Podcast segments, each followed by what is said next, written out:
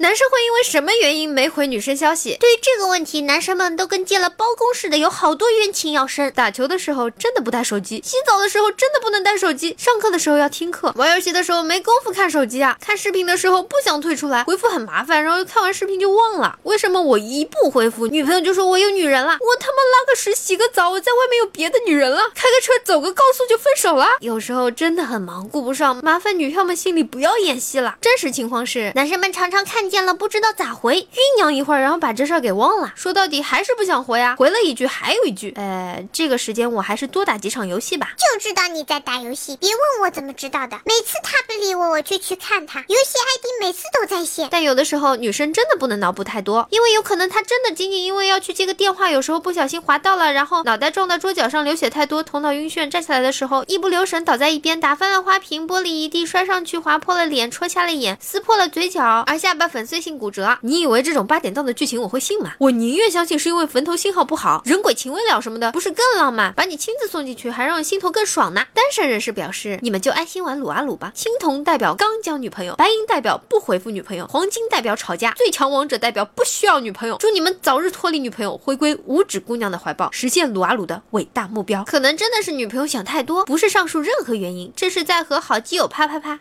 不方便而已。哇哦，夏夏还有点小激动呢。